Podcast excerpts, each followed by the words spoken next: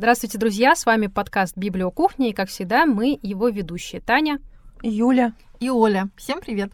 И сегодня у нас с вами традиционно три книги, объединенные одной темой.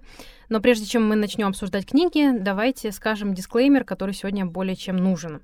Мы не пропагандируем ничего, кроме хорошего чтения, и помните, некоторый опыт лучше перенимать в теории. А тема у нас звучит так «Ревущие двадцатые».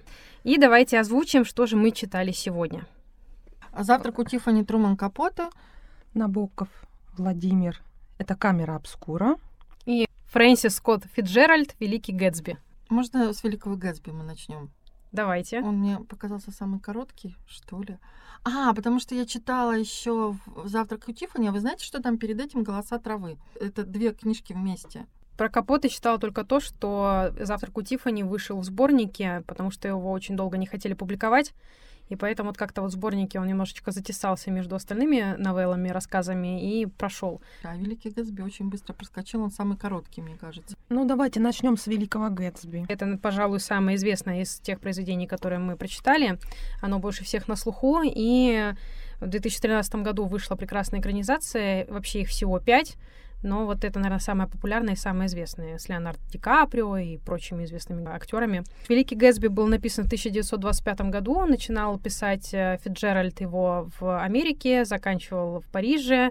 О чем у нас сюжет? Рассказ идет от лица Ника Каровой. Он снимает дом, такой затесался среди домов богатых семей. Где-то рядом живет его троюродная сестра, и у него есть таинственный сосед, который каждый вечер собирает вечеринки. И однажды Ник тоже туда приходит, он там никого не знает, все веселятся, никто не знает, кто хозяин, где хозяин, зачем хозяин. Ник с ним совершенно случайно знакомится, и выясняется, что Гэтсби очень хочет, чтобы на эту вечеринку пришла троюродная сестра Ника Дейзи. И это, так сказать, гвоздь, вокруг которого все начинает раскручиваться. Кстати, вот интересно, почему троюродная сестра? Я читала, там было, что это троюродная племянница вообще его. Но, в общем, это не важно, действительно, они состоят в родстве. Том и Дейзи Бьюкинин. Том был э, знакомым по университету нашему главному герою, а Дейзи его какая-то дальняя родственница. И вот э, совершенно случайно выясняется, что Великий Гэтсби очень давно и отчасти безответно влюблен в эту Дейзи. А как вы думаете, играет роль, когда ты прочел книжку в молодом возрасте или нет? А вы ее перечитывали у вас как-то изменилось ну, впечатление с годами? Мне кажется, что всегда впечатление меняется, потому что когда я первый раз читала Гэтсби и Тиффани, у меня было совершенно другое впечатление. Ну, с высоты прожитых лет могу сказать, что эта история, ну, я на нее совсем по-другому смотрю. Я, откровенно говоря, прочитала первый раз перед подкастом, но я смотрела в 2013 году фильм. Мне кажется, что он очень хорошо отобразил атмосферу книги и главных героев в ту эпоху и нравы. И несмотря на то, что я очень сильно не люблю, когда в фильмах современная музыка вставлена, которая не соответствует эпохе, а мы помним вот эту прекрасную песню Little. Barry, Never Kill Nobody, она очень там гармонично смотрелась в аранжировке, сделанной под 20-е годы. Фильм, конечно, потрясающе зрелищный. Прочитая я раньше, возможно, мое восприятие было другим совершенно. Возможно, это связано с эпохой как-то. Легкие деньги, американская мечта, развлечения состояние. Ведь тогда действительно люди в погоне за этой мечтой зарабатывали состояние, и можно было выбиться из грязи в князи, что и сделал Гэтсби. И вокруг него ходят легенды, и никто на самом деле не знает, каким образом добился Гэтсби своего состояния. И по большому счету никому не интересен ни сам Гэтсби, ни его жизнь, ни его становление. Интересно только те вечеринки, которые он закатывает. Ну что тогда был, знаешь, такой стиль написания. Вот у Хемингуэя же тоже, помнишь, в Фиесте, но мне тоже кажется, что там несколько необрисованные персонажи. Это как как-то должен сам догадаться по взаимодействию между ними, кто есть кто. Я имею в виду именно вот с точки зрения характера, каких-то реакций на окружающую жизнь, даже то, что там у героя была трагедия. Мы вот как-то должны об этом догадаться по его поведению. Может быть, здесь тоже так? Ну, я так для себя оправдывала, когда это читала, что у писателей было не принято. Как-то подавать героев иначе. Мы должны были по красивой картинке понять, что за фасадом все бывает неблагополучно, наверное. Сложно сказать, но мне не понравились герои. Не то чтобы я их оцениваю, хорошие они или плохие, вообще дело не в этом, а в том, что, ну, мне ничего не зацепило, и я как будто бы в эту атмосферу не погрузилась. Хотя она очень красивая, и обычно мне книжка очень увлекает. «Завтрак у Тиффани» меня очень увлек, сама книга. Очень она понравилась, и я была разочарована, а, потому что я фильм смотрела давно, а книгу прочитала только сейчас, и меня разочаровало, что Одри Хепберн, оказывается, не такая великая актриса, поскольку вообще впечатления о книге у меня гораздо более сложные, чем о фильме. А с «Великим Гэтсби», наоборот, такая красивая красочная картинка, за которой все равно пустота. Мне кажется, образы несколько картонные, и как-то не получились у него они более глубокими. В то же время это же великая книга. Наверное, был такой тренд, было так принято. Ну, видите, она же была не принята в свое время, то есть она не была популярна во время жизни Фитджеральда. Во время Второй мировой войны американцы на фронт высылали эту книгу, и как бы тогда уже случился бум, наверное, только из-за того, что неравнодушные люди покупали эти книги отправляли солдатам. Но после этого, да, как-то ее популярность стала возрастать, и даже в рекомендательные списки вузов и школ американских она входит. А вам вообще не понравились ни один из героев? Нет, мне даже вообще не в этом дело. Я не беру вот персонажа, от которого ведется повествование. Это странно, он всегда нейтральный. У меня к нему вообще нет претензий. Понятно, что это слова автора, да, от автора. Пожалуйста, не судите его, я просто свидетель событий. Но если говорить про основные персонажи, ну нет. Не то, чтобы они шаблонные или что-то такое. Мной писатель должен управлять. Я должна возненавидеть эту Дейзи, а потом, может быть, ее полюбить, а потом понять, а потом принять на себя и подумать, а что, я бы тоже, наверное, не смогла оставить мужа ради э, какой-то призрачной мечты или что-то еще такое. Но вот я этого всего не испытывала. Мне вообще она оказалась очень поверхностной, чтобы вот я сейчас так сильно вникала в ее переживания, точно так же с самим Гэтсби. На самом деле, мне кажется, это не столько именно персонажи картонные, как сами вот их личности. Это люди, грубо говоря, пустышки в той или иной степени. Им действительно интересно веселье, 20-е годы, свобода, короткие платья, война, революция, какие-то волнения происходят. Люди чувствуют свободу. Женщины тоже чувствуют свободу. Да, расцвет джаза, расцвет да, как Фиджеральд джаза, сам да. назвал и это вот на этой джаза. волне я свободен, я ни за что не отвечаю, ни за кого не отвечаю. И вот у нас и Том такой, и Дейзи такая, и в какой-то степени Гэтсби тоже такой. Правда, я как-то читала одну книгу по психологии, и там великого Гэтсби приводили как пример злокачественного нарцисса. Но это, знаете, такой человек писал, об этом, который везде видит злокачественных нарциссов. Вот обидел тебя муж, все, он нарцисс, срочно сбегаем, потому что он вот такой плохой. Но да, в Гэтсби можно найти такие черты, можно найти, наверное, в любом человеке. Не знаю, Но... мне вообще Гэтсби не показался ни нарциссом, ни каким-то Нет. напущенным человеком. Да, я тоже согласна, Нет. мне не показался. Он не такой, но тем не менее он и, и про свою жизнь привирает по неизвестным причинам, и понятно, что, ну, что его заставляет, в общем-то, да. на самом деле понятно. Ну, Дейзи, Том, они люди такие, с которыми я бы не стала дружить. И именно вот что, если бы я была вечериночным человеком, сходить на вечеринку и больше о них никогда не вспоминать.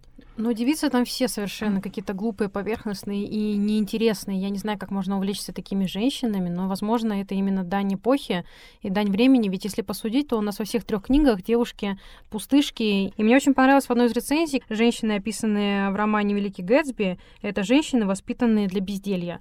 Вот они продаются праздности, они ходят по вечеринкам, они могут в два часа дня выпить несколько коктейльчиков, валяться на диване, ничего не делать, мало быть заинтересованных в своих детях. Тем не менее, видишь, это же кого-то привлекало, и это такой какой-то растиражированный образ жизни, который как-то слишком много войны, что ли, слишком много неудач, кризис, плохо с работой или что, почему люди об этом мечтали. Вот такая жизнь прямо в вихре вечеринок безостановочно. Не то чтобы я я не осуждаю, я даже не против, я даже бы хотела, может быть, жить такой жизнью.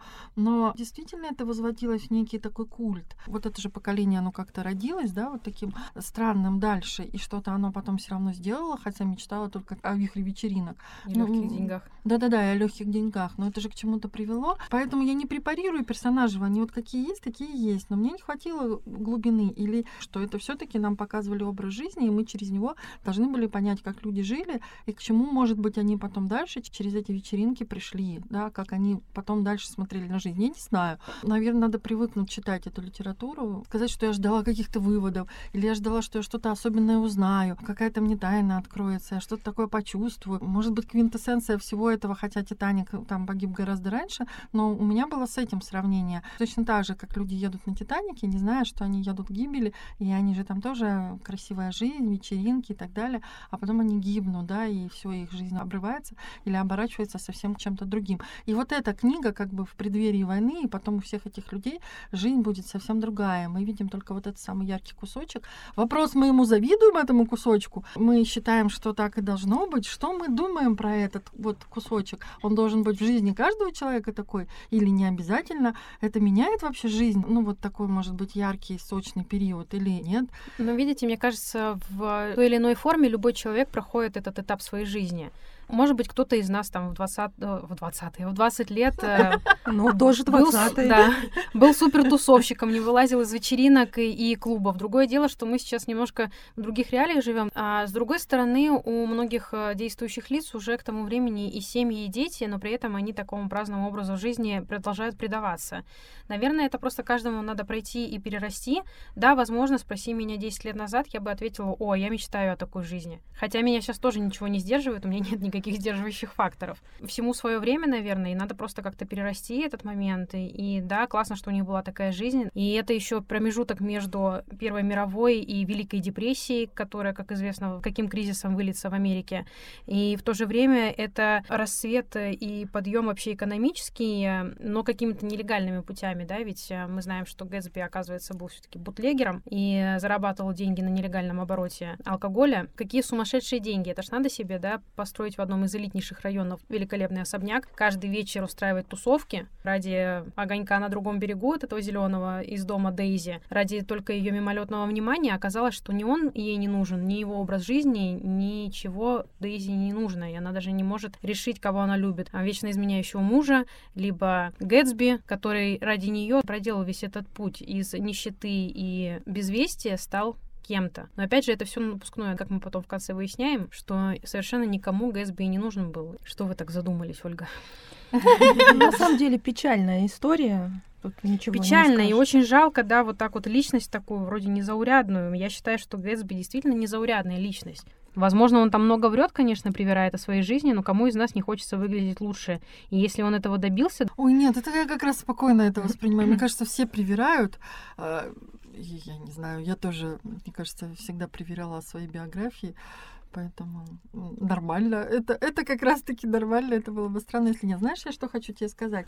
Но, ну, может быть, мы судим как русские люди. Вот это и есть восприятие американской мечты, что должна быть какая-то идеальная картинка, и потом некое разрушение, или что, ну, на самом деле жизнь не такая. Поэтому эти все истории печальные. А мы так не привыкли. У нас же алые паруса, Александр Грин, этот зажигает, проводит вечеринки ради того, чтобы на другом берегу его увидели. А тут другие мечтают, значит, о балых парусах, но на mm самом деле мы видим только красивый кусочек картинки. Mm Мы не видим, что потом стало со солью, и что этот принц может быть алкоголик, и он тоже, может быть, перевозит контрабандой алкоголь на этом своем корабле. Это же не русская история, поэтому Нет, ну, мы это не знаем. А американская история такая должна быть. Романтик плюс потом разочарование. Ну, я уверена, что Грей в «Алых парусах» перевозил контрабанду. Он сам прямым текстом говорит, там это пряности он возил, и ничего больше. «Алые паруса» — это те же самые вечеринки. Вот сколько надо было, извините мою меркантильность, денег вгрохать в том, что оборудовать корабль снизу доверху. А что потом было, я уверена, что он в ней разочаровался, и она в ней разочаровалась. Только нам это не показывают. Нам и это, это русская пок... книга. Ну и что, по вашему мнению, более отрезвляющее? Истории такие, как Великий Гэтсби и же с ними, которые мы сегодня обсудим еще, либо Алые паруса? Слушайте, мы договорились до того, что Великий Гэтсби прекрасная книга. И она действительно отрезвляет, и она гораздо ближе к реальности, чем те же Алые паруса. Хотя мы начинали с того, что это, это вообще не имеет отношения к реальности. Нет, ну, в какой-то степени имеет посыл этого, что человек с талантами, ну, какими бы то ни было, он талантливый, он сильная личность, влюбляется. Ну, вот это вот, скажем, большой вопрос, что он столько лет прошло, он любит по-прежнему Дейзи, в чем я лично сомневаюсь. Он Ну, любит образ. Да, он любит образ, который он себе составил, а Дейзи вообще не соответствует этому образу. Она просто девочка, которая просто вышла замуж. Она ни за что также не хочет нести ответственность. Она э, готова предать на каждом шагу и мужа, и Гэтсби, и дочь, и друзей, и всех. Знаете, это еще, мне кажется, романтичная книга в том отношении, что герои не разговаривают между собой. Самое важное, это вот если есть отношения, и люди друг другу важны, они общаются, да, и как-то выясняют отношения, и как-то знакомятся с друг с другом, со старыми, с новыми личностями, какими они сейчас стали. Но этого же нет. Ну, у них же был разговор в э, отеле какой-то Ну, там. это какой-то один, какая-то романтическая встреча, может быть, они там переспали или Ну, вот, что-то да, еще. да, и кстати, все, и этим закончилось, я думаю. в рецензиях писали, я думаю, где они там между строк успели переспать-то? Я так и не заметила этого. Ну, я в это больше верю, чем в то, что они серьезно и, главное, откровенно поговорили. Я думаю, что нет. никакой откровенности не было, и каждый играл какую-то свою роль и не дал другому понять, какой он на самом деле, и могут ли они быть вместе. А если нет искренности, как ты можешь решить поменять свою жизнь, чтобы быть с этим человеком или нет? Мне кажется, это невозможно. Для меня это книга о Понятно, безответственных кажется. людях. Ну, она хорошая, она хорошая. Она хорошая, да, но она... Лучше, чем алые паруса. Это да. Однозначно. Приходим к выводу, что книга Гэтсби действительно достойна того, что ее уже много лет включают во всякие списки 100 лучших книг. Давайте тогда следующая книга у нас будет Владимир Набоков. «Камера обскура» написана в 1933 году под псевдонимом Сирин. И она как бы предвосхитила Лолиту. Но, тем не менее, Набоков было не, не самого высокого мнения и вообще говорил, что персонажи — это клише на клише. Позже он ее переработал, и в 1938 году она вышла как «Смех во тьме». По этой же книге сняли фильм одноименный в 60-е годы. Главные герои — это Магда Петерс, э, которой э, 18 лет.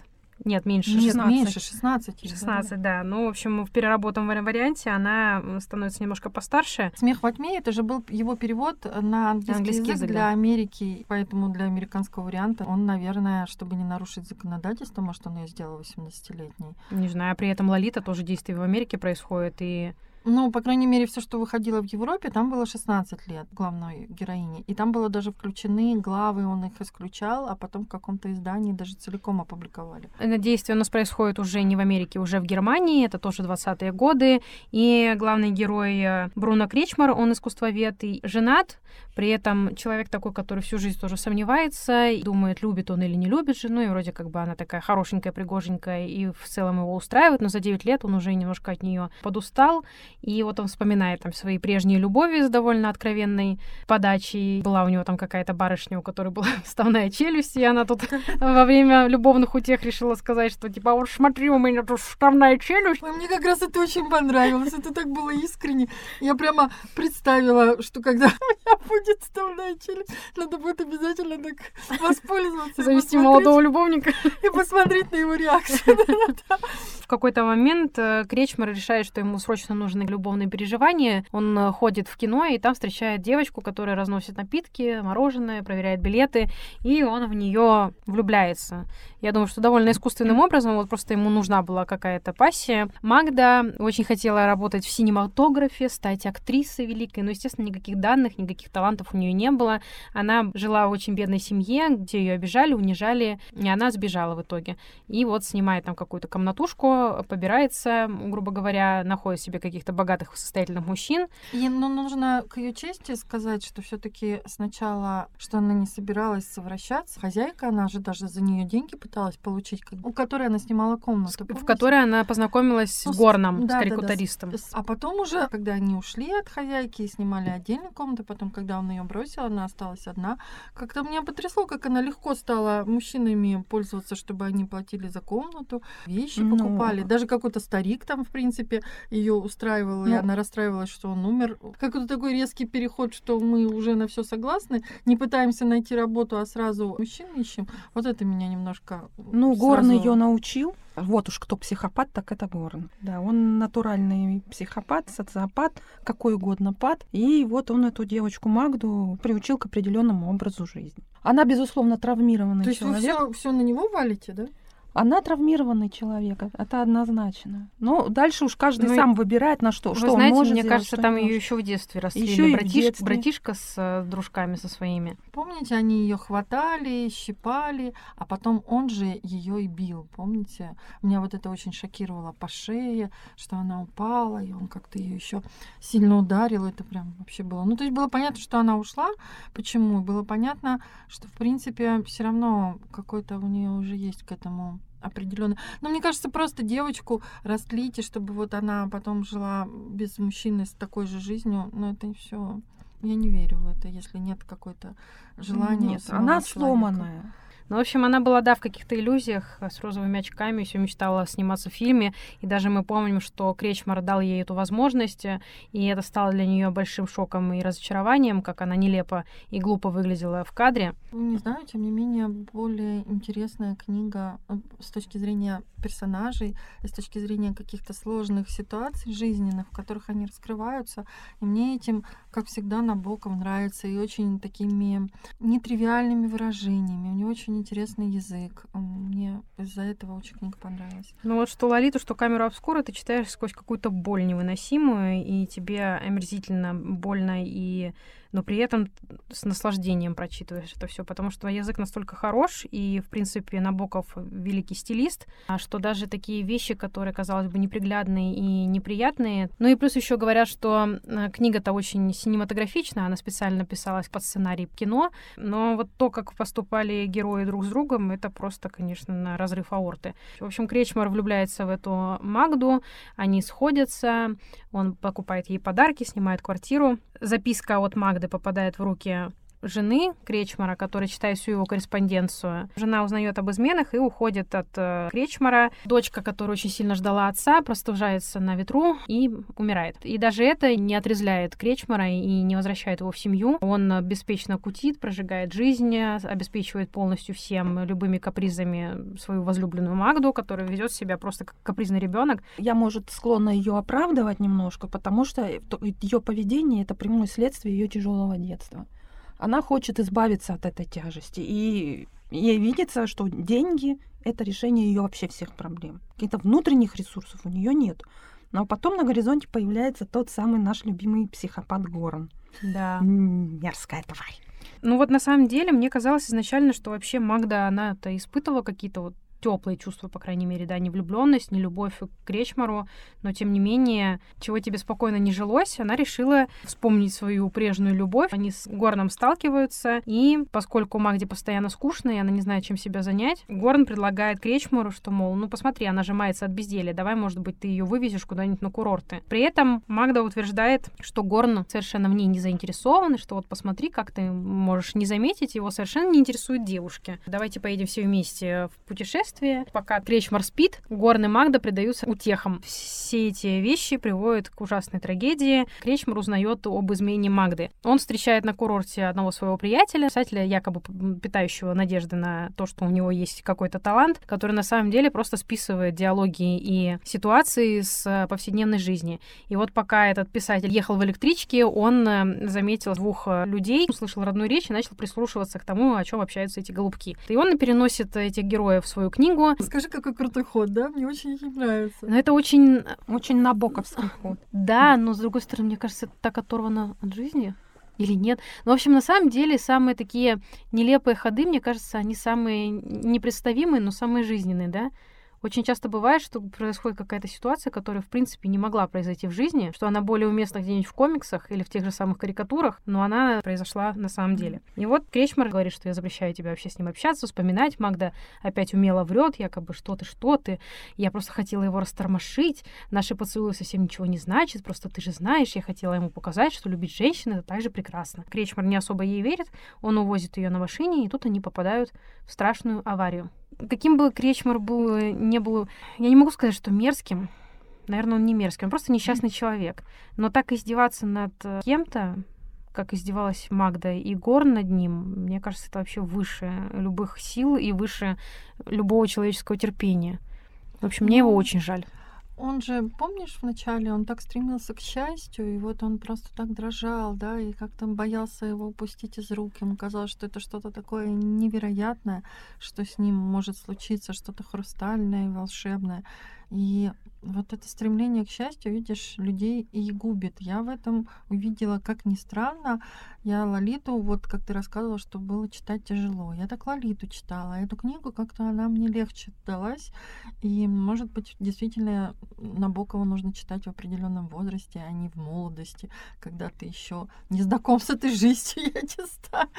Но я задумалась только о том, когда читала эту книгу, нужно ли стремиться к счастью. Может быть, это не нужно. Что мы все вот обязательно желаем друг другу счастья, чтобы ты ощущал себя счастливым и так далее. И вот, мне кажется, в этом стремлении это его и погубило. Я задумалась первый раз, что, наверное, могут быть другие цели в жизни, а не стремление к счастью. Вот, что я хочу сказать. Ну, когда мы говорим о стремлении к счастью, мы говорим, что счастье — это цель.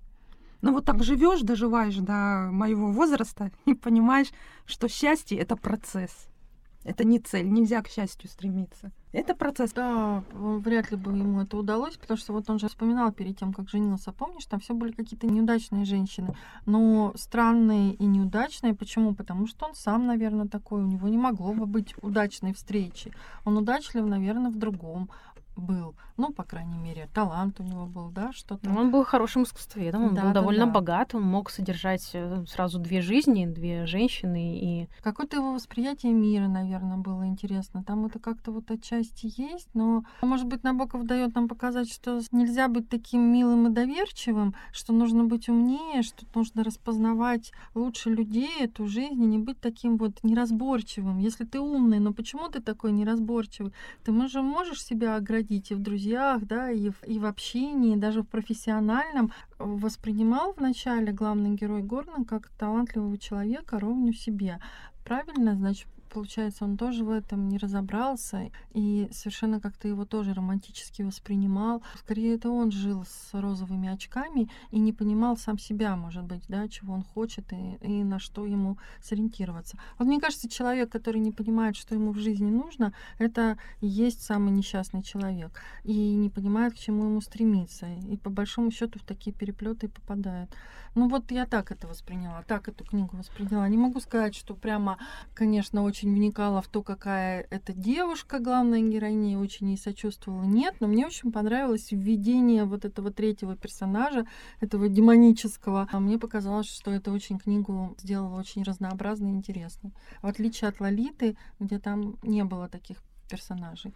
Ну, я хочу еще замечание сделать насчет Кречмера и Магды. То есть бэкграунд Магды мы видим, что она сломанный человек с самого детства. Кречмер, судя по всему, он тоже сломанный.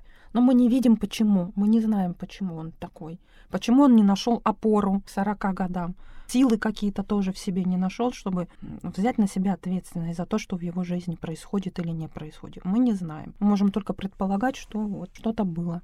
Короче, всех к психотерапевту. Всех психотерапевта. Сервисы по подбору психотерапевтов. Свяжитесь с нами, мы вас прорекламируем через ну, наши и, книги. И ты знаешь, в общем, ее можно сравнить с Великой Гэтсби по картинке, потому что ты правильно сказала, что такая достаточно кинематографичная книга, потому что я прямо вот себе представляла и дождь, как когда он ее впервые видит а, в зале, он видит какой-то образ, совсем силуэт, какую-то руку такую красивую, изящную. О, это прямо, прямо красиво. Ну вот у меня вопрос, настолько кинематографичная книга, и почему ее всего лишь один раз экранизировали, и настолько, ну вот просто отвратительная экранизация. Вот нету ничего, ни вот этого вот абриса, нет этой румяной щечки, нет этой бледности в лице. И, в общем, нету этой легкости и этой э, девчачести. Вот что-что, а экранизацию не смотрите, не смотрите. просто испортите себе Хорошо. ощущение, потому что мне кажется, что это надо было снимать совершенно по-другому, в других декорациях, при том, что книга про 20-е годы, в фильме откровенно 60-е, потому что это мини, стиль твиги, какие-то пластиковые плащи, это обилие пластиковой мебели и аксессуаров. Например, она там вечно бегает с какими-то надувными креслами, подушечками. Ну, наверное, боятся. Набокова уже такая репутация, что все его книги скандальные, их очень сложно. Но при этом Лолиту-то экранизировали. Ну, она раскрученная очень. Ну, в общем, товарищи, давайте быстренько тут снимайте фильм, значит. Потому что он еще при жизни Набокова был выпущен. А Мне кажется, очень, э, знаешь, зря умер Балабанов. Мне казалось, его, у него бы получился Набокова снять. Зря умер А Балабанов. не успел это, не успел это снять. Ну, мне так кажется, что у него было бы круто. Он очень стильный. Он очень стильный, у него бы хорошо получился стильный Набоков. И то, что сти- Набоков стильный, понимаешь, только со временем. А так, конечно, все время отвлекаешься на пошлости, и когда еще сексуальная энергия сильно кипит, ты, конечно, реагируешь на совсем другие вещи, чем сейчас. Я вот сейчас прочитала, прям мне показалась такая изысканная вещь. Думаю, хорошо, что сейчас прочитала, и не читала это раньше. Вот, кстати, а сейчас прочитала и раньше. Читала отзывы на Лайфлибе и узнала одну интересную вещь. Один а, читатель пишет, что в дневнике Анны Франк Анечка написала, что ей эту книгу «Камера обскура» подарили на 13-летие. Молодцы родители вообще. Ну, я не знаю, что хотели родители этим сказать, что девочка учись, как не надо делать или что. Сложно. Наверное. Ну, Сексуальное кстати, образование. Кстати, а почему бы и нет? Показать через эту трагедию жизнь. Вот что будет, если бежать за легким заработком и полагаться не на голову, а на другие части тела. Ой, да ладно, я половину Бальзака, потому что он стоял у мамы, прочитала, когда мне было лет 12. Всерьез писала план, как мне потом самой выходить, потому что я же не смогу сказать маме с папой про такую свою ужасную жизнь, а мне нужно будет вернуться, вот, так сказать, пережив эту трагедию, к нормальной жизни. И я писала план, я вам серьезно про это говорю. Может быть, и ничего, что ей подарили книгу. Главное написать план, посмотреть, что это фуфло какое-то, и сказать, да нет, что-то не сильно хочется. Ладно, давайте уже завтрак у Тиффани. Давайте, Да, переходим к нашей заключительной книге, которая немного выбивается по хронологии, но по тематике не выбивается, да, и про нее у меня написано три строчки. Это все, что я успела накорябать в электричке. «Завтрак у Тиффани», Труман Капоте, написанная в 1958 году, конечно, немножко уже другая эпоха. Это- Но про сороковые годы. Идет война. Это 42-й, да. это ось события 42-й, 43-го, 44-го годов, да. По Ну, тематике она очень сильно схожа с нашими предыдущими книгами. Очень сильно. Да. Прямо путаются в голове все три. У меня не путаются. И э, у меня тоже уже все спуталось. Э, События тоже происходят в Америке, и повествование ведется от лица рассказчика, который является и также непосредственным героем событий. Он э, в своей квартире знакомится случайным образом с э, Холли Галайтли, соседкой со своей, которая вечно где-то теряет и забывает ключи, и звонит э, в квартиру сначала домовладельцу, чтобы тот ей открыл, а потом начинает как-то незаметно звонить главному герою, который у нас безымянный, но она решает, что тебя буду звать Фред, потому что ты сильно похож на моего брата. Ну и история главной героини очень сильно похожа на историю Магды. Это тоже такая девчонка, которая рано повзрослела, сбежала из дома В 14 лет вышла замуж за лошадиного доктора. и взяла себе псевдоним. На самом деле это не настоящее имя, а зовут ее Лула Мэй. Ну, а Холли Гулайтли — это как бы ее сценический псевдоним, скажем так. а, И, собственно говоря, очень говорящее имя и фамилия. Полное имя ее Холидей. А Холидей — это у нас что? Праздник. И вот она стремилась к такой праздничной и праздной жизни. Галайтли Ну, Лайк. да, Ну, можно по-разному, наверное, да, иди легко. И, в общем-то, она стремится к такой легкой жизни и все мечтает о том, чтобы позавтракать у Тифани. А Тифани это тоже такой некий символ. Да, такой беззаботной жизни, Мгм. где ни в чем не нуждаешься, и все происходит так, как ты хочешь. Это, кстати, я не поняла, потому что в книге этого нет. А там говорится про магазин Тиффани, и она очень долго рассуждает о том, что в сущности не понимает, что бы ей там купить у Тиффани, поскольку ей нравятся бриллианты, но они сочетаются Носить только старухи. с возрастом, да-да-да, и должны носить только пожилые женщины. А так я и не понимаю, какое украшение ей там хочется, и она об этом не говорит. И по большому счету это такой какой-то образ, который в сущности, если бы даже ей пришлось, она бы не смогла это воплотить, что бы она там купила. И главный герой, помните, потом ей дарит медаль святого Христофора, путешественника, который она просит его найти, когда уезжает в Бразилию. Помните это, да, момент? А, Святой Христофор. И Да, он- покровитель путешественников. который с пёсей головой? И вот это то, что он у нее ей покупает у Тифани, то есть у нее даже в принципе есть осуществленная мечта, и что-то купили у Тифани. Поэтому это какой-то такой образ, который потом никак не воплощается. Хотя вот эта ее подруга-модель, которая вышла замуж за миллионера, она что-то упоминает, вот она завтракает у Тиффани, но я так никак не могу понять, там рядом с этим магазином было кафе, в самом магазине ювелирном было кафе, не понимаю, это нигде в книге не отображается, поэтому я так и не поняла, название могло бы быть каким-то и другим, наверное. Не прочитала, к сожалению, почему такое название. Аналогично, но все таки мне кажется, что Тиффани это как некий собирательный образ э, роскошной жизни, как сейчас, наверное, сумки от Майкл Корс. Некий признак достатка и роскоши. Я думала, ты скажешь Луи Виттон. Господи, Ну, чего Louis мы Vuitton- бренды рекламируем? В общем, вы почему э, хотите сказать, что у вас слились все персонажи? Вы считаете, что вообще можно сравнить Магду и Холли? Действительно? Да. Да, в какой-то степени можно. Так и та, и другая ведет какой-то сомнительный образ жизни. Я, кстати, вот не могла понять до сих пор,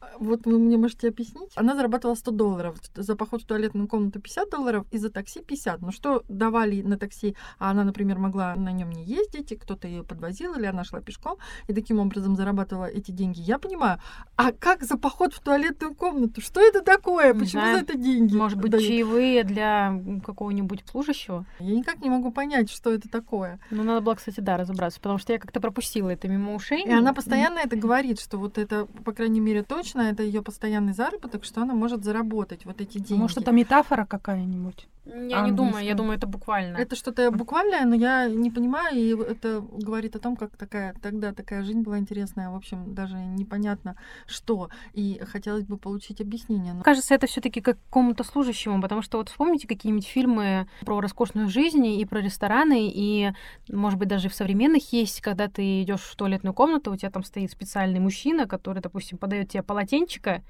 чтобы Нет, ты она не руки. тратила эти деньги, ей мужчины давали. Ну, она На- могла отдать ему 50 центов, а... Нет, она в результате говорила же а, этому Фреду, что она зарабатывает четко 100 долларов, 50 ей дают за поход в туалетную комнату и 50 ей дают на такси. Ну, ее поклонники, да, а, грубо говоря. И вот 100 долларов она точно их получит. Ну, 50 долларов за то, что тебе полотенчика подали в туалетной комнате, это как-то жиробасно даже для миллионеров. В общем, я так и не поняла этот момент.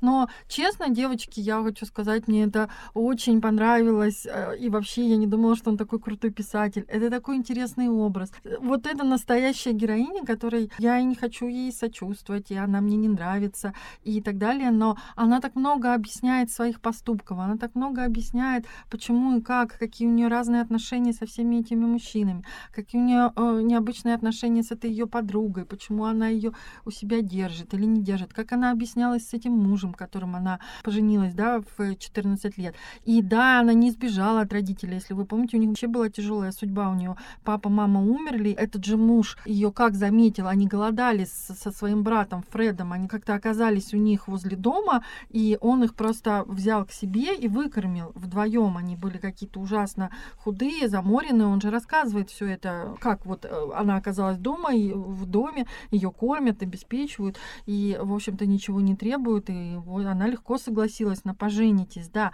И плюс еще был брат, и, и она о нем заботилась. И помните, какая у нее была депрессия, истерика, когда она узнала, что брат погиб на войне. То есть это был для нее родной человек. Она, может быть, и вышла замуж за то, чтобы у брата был дом, безопасность, потому что брат оставался ведь, когда она сбежала. И это для него была семья, и он же писал письма этой семье. И таким образом потом ее муж узнал адрес. То есть здесь не так все однозначно. Здесь очень интересный персонаж, который сам о себе очень многое рассказывает. Ну да, она рефлексирующая девушка, но тем не менее, все равно ее поступки, они как-то... Ну, меня вот э, не то чтобы поразило прямо в сердце, но история с котом с ее. Мгм. Когда она, уезжая в Бразилию, его вышвырнула. Она мне гораздо симпатичнее Магды, потому что она действительно более эмоциональный и эмпатичный человек, чем Магда. Но, тем не менее, это человек, который тоже, собственно, хочет легкой жизни, как и все, хочет жить обеспеченно, Бабочка быть счастливой и выбирает для этого, может, не самые лучшие способы, как вот с этим же Салли, который в тюрьме сидит. Но при этом она никому не Автомата? повредила. Да. Ну вот кроме кота, и то кота, как выясняется, потом кто-то подобрал, поскольку... Но это не ее заслуга. Да, да, да, да. Но она же вернулась и его искала. Почему ты про это не говоришь? Она же тут же, тут же на самом деле раскаялась в своем поступке, и она действительно пыталась его найти, и взяла обещание со своего друга, что найдет. Кому она повредила? Она даже этому наркобарону помогала. Ну, грубо говоря, не знаю, что она ему помогает. Она же считала, что она скрашивает его дни в тюрьме, то, что она к нему ездит и с ним общается. Она она для каждого пыталась что-то сделать. А сколько она этого нищего писателя, у которого, ну, главного героя, у которого не публиковались рассказы, она его и кормила, и, ну, в общем-то, да, водила в разные места, купила ему подарок достаточно дорогой. И э, вот если разобраться, ее отношения со всеми мужчинами, кому она повредила? Никому. Нет, она очень эмпатичный человек, на самом деле. У меня есть тоже одна приятельница такая, она немножко похожа на Холли. Вот, ну, как бы жизнь у нее не совсем простая. Ее отзывчивость и доброта ей всегда выходят боком, к сожалению. Это тоже человек, как мне кажется, не совсем уверенный в своих силах. Вот ты права, Юля. Сначала я думала, что эта девушка, она очень сильная. И это было в противостоянии с вот этой подругой-моделью. Было ясно, что эта девушка не так проста, да, но а, почему-то Холли считала, что вот она ее переиграет, она ее взяла к себе жить. Она вроде как это объясняла всякими такими материальными моментами, что будет платить за квартиру, что будет прибираться и так далее. Но по большому счету, в сущности, как бы, да, она, наверное, рассчитывала, что та тоже будет привлекать каких-то мужчин, все-таки она модель. Хорошо, у той модели тоже ничего не сложилось, она вышла замуж за миллионера, потом они все равно развелись. Да, ладно, но по большому счету Холли, ну, грубо говоря, свою репутацию полностью разрушила и канула в лету, и неизвестно, где она там в Латинской Америке вообще устроилась ли в жизни или нет, и то, что она в саму Америку боялась вернуться, в сущности разрушила свою жизнь гораздо больше, чем эта модель. И та модель, получается, ее сильнее переиграла, или Холли была такая неопытная, не знаю. Но, в общем, мне больше всего понравилось что автор меня затянул в это, и он мною управлял моими эмоциями. Я потом перечитала это еще раз, чтобы понять, что у него все рассчитано, где и как, на какие кнопки надавить, чтобы ты в нужный момент относился к героине так, как он считает нужным. Это очень круто. Я считаю, что это очень круто написано. Тем не менее, я не скажу, что это герой достойный подражания или герой, у которого можно чему-то научиться. Ну, единственное, что это Холли ведет себя как та лягушка, которая в кувшин с молоком свалилась. Она не сдается. Несмотря на то, что, что у нее в жизни происходит, насколько ей больно, и что в чем она выигрывает перед Магдой или перед Дейзи, она действительно испытывает боль. Она действительно эмоциональный человек. Она способна сочувствовать поэтому я ей симпатизирую. Вот как-то мы пошли от Великого Гэтсби, где совершенно были не раскрыты ни характеры, ни а, образы героев. У Набокова уже немножко более глубокий анализ. А здесь ведь действительно такая короткая новелла, и при этом настолько вот выпуклые персонажи, по крайней мере, вот Холидей, действительно, мне кажется, это, наверное, мастерство автора. И еще я поняла, что вот он через разные тебя проводит испытания чувств и ты по-разному относишься. И вначале у меня было даже дежавю, у меня были подруги, которые вот очень стремились к богатой жизни, светское общество, и они даже вышли замуж за богатых людей. И их поведение было вот такое. Я думаю, господи, я как будто бы общаюсь с одной из них, которая любое свое странное, неадекватное, пошлое поведение способна рассказать так, что ты сидишь и заливаешься слезами, и ей сочувствуешь, и это реально было в моей жизни. И я думаю, я сейчас про нее читаю, про такую девушку, которая способна себя оправдать так, что ты наоборот побежишь ей еще покупать платочки, утирать ее слезки, выгуливать ее кота, кормить ее и все такое. Ну, потому что реально было это в моей жизни.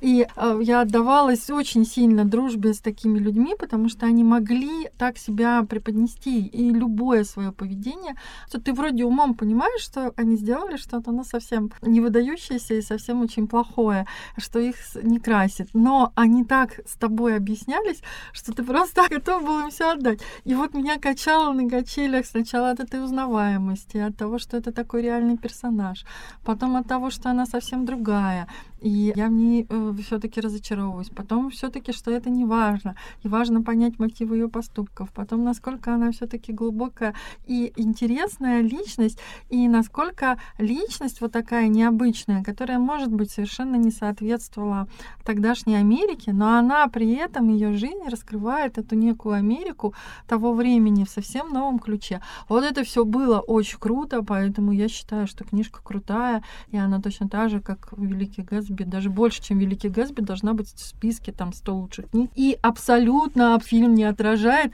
всей этой глубины и необычности героини. И Одри Хэбберн не очень похожа, потому что здесь очень легко визуализируется книга, где ее разноцветные светлые волосы, а он очень подробно описывает ее черты лица. И она не носила такие прически, как в фильме. И вообще Одри Хэбберн вела себя по-другому, как будто бы она не читала эту книгу и не понимает мотивы а, героини. Я просто в шоке, насколько фильм хороший, но когда ты не читал книгу, он для тебя великолепен. А когда ты читал, ты думаешь, о чем это? Это просто другая книга, другая история, все другое. Ребята, почитайте еще раз и снимите наконец-то адекватный фильм об этой крутой книжке. Короче, мы заказываем две экранизации. Да, Да. Срочно. Если вы хотели как-то по-новому представить такие уже классические книги, или вы их вообще не читали, или хотите вот освежить в памяти, то мы вам показали, как можно совершенно, наверное, по-другому это все переосмыслить, и как они до сих пор интересны и необычны, и все равно привлекают внимание и персонажами, и сюжетом, и прекрасными текстами. Да, и вот э, несмотря на то, что тексты уже, можно сказать, столетней давности, Да, как-то все равно Мгм. это кажется свежо и актуально. Хотя, опять же, например, почитай наших писателей 20-х годов, и будет очень много непонятное, то, что уже архаично. Так что, в общем, вот, ребята, читайте такие классные книжки, которые до сих пор остаются современными. Надеюсь, что вам было интересно с нами. Да, обязательно посмотрите экранизации, напишите нам, что вы вообще обо всем об этом думаете. Книги на один вечерок, так что можете прямо сейчас э, искать ближайшую библиотеку в своем районе, бежать туда записываться. Подписывайтесь на нашу группу, ищите наши подкасты на всех подкаст-площадках. А с вами были Таня. Юля. И Оля, всем пока.